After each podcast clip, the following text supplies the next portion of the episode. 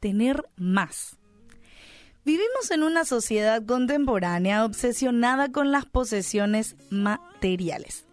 Los comerciales en los medios de comunicación nos venden no solo productos necesarios para nuestra subsistencia, sino también la idea de que con ellos vamos a tener valores eh, a esas posesiones. Por ejemplo, la seguridad, el significado y la felicidad están conectados con esas ofertas. Y son cosas que solo podemos encontrar en nuestro Creador. Sin embargo, la lucha ahí continúa. Los anhelos de nuestro corazón siguen su búsqueda. Y cuando finalmente adquirimos esas posesiones, las protegemos con la vida misma, ¿verdad? Y las tragedias naturales o de repente, bueno, las situaciones de crímenes vienen. Y es triste ver cómo esas posesiones pueden desaparecer prácticamente de un momento a otro. Y lo que te ha costado toda una vida adquirir, puede pasar a ser escombros en cuestión de minutos, llevándose también ese propósito de vivir si tu vida estaba anclada a ese material.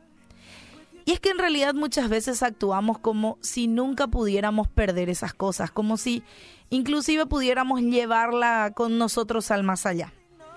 Y por supuesto, hay necesidades básicas de sustento que debemos cubrir y de un techo seguro. Pero aún en relación a ellas, tenemos que aprender a depender de Dios y no de nuestra autosuficiencia o de lo que podemos comprar o de aquella cosa súper necesaria para mi casa.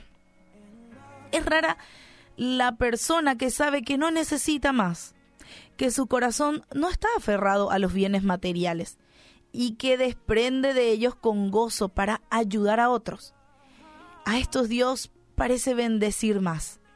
Y a otros se les quita lo que creían tenían por ellos mismos para ver si así pueden encontrar al único que sí es necesario.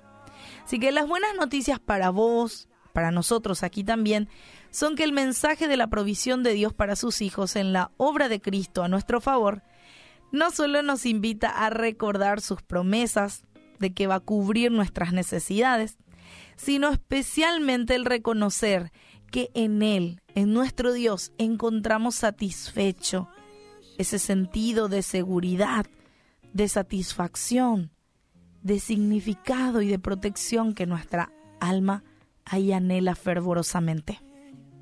Así que pensá en eso, pensá en si hoy te encontrás y encontrás tu seguridad en ciertas cosas materiales que tenés en tu casa, o en tu casa o en tu vehículo, ¿verdad?